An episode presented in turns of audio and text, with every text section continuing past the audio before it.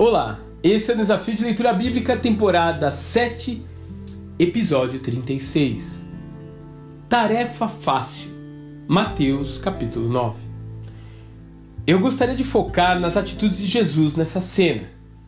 Como sempre, ele tem uma abordagem personalizada para cada pessoa ou público com quem ele está lidando.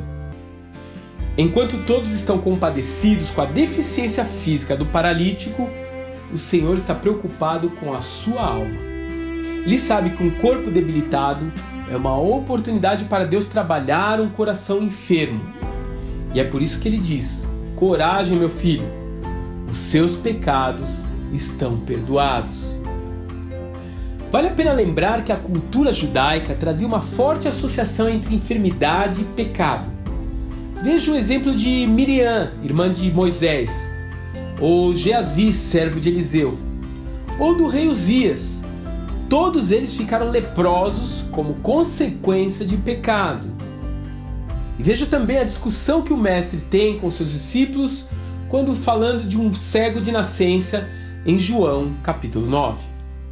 Aquele jovem paralítico devia carregar um enorme fardo, tentando entender por que vivia doente. Ele talvez atribuísse a sua incapacidade de locomoção a algum pecado feito por ele no passado.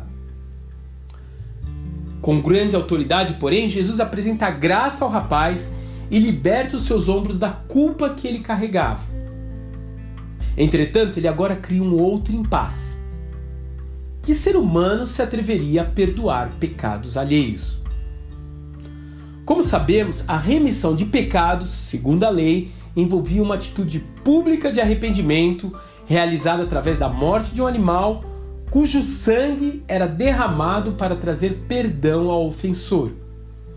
O processo deveria ser realizado obrigatoriamente no templo e necessitava da presença de um sacerdote que coordenaria todos os passos e por fim declarava a pessoa limpa do seu pecado. Quando aquele mestre fala que os pecados do paralítico estão perdoados, os escribas se entreolham e já concluem que aquele é simplesmente mais um charlatão, como tantos daqueles dias tentando se passar pelo Messias. Mas Jesus, sem lhes dar muito tempo para pensar no que ele havia acabado de dizer, com apenas uma palavra de ordem, faz o paralítico ficar curado, os escribas ficarem perplexos e a multidão ficar morrendo de medo, provando que para ele curar enfermos seria a parte fácil de sua missão.